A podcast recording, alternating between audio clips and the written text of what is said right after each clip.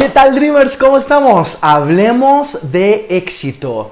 Eh, creo que uno de los fundamentos claves y determinantes para esta tierra, ¿verdad? Para este mundo, para cualquier persona, para cualquier organización, familia, para cualquier organismo vivo, es el amor.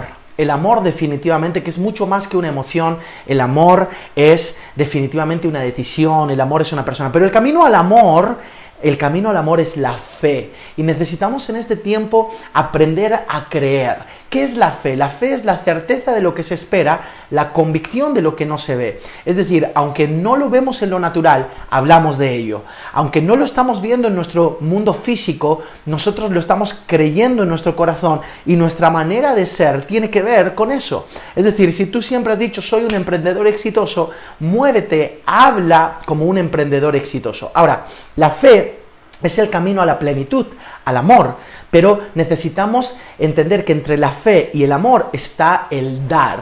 Y dar es D de fe duradera, A de fe activa y R de fe resiliente. Necesitamos tener fe duradera, fe activa y fe resiliente. Bueno, es un placer estar contigo y recuerda, entre la fe y el amor está el dar. Un abrazo Dreamer, si lo puedes soñar, lo puedes lograr.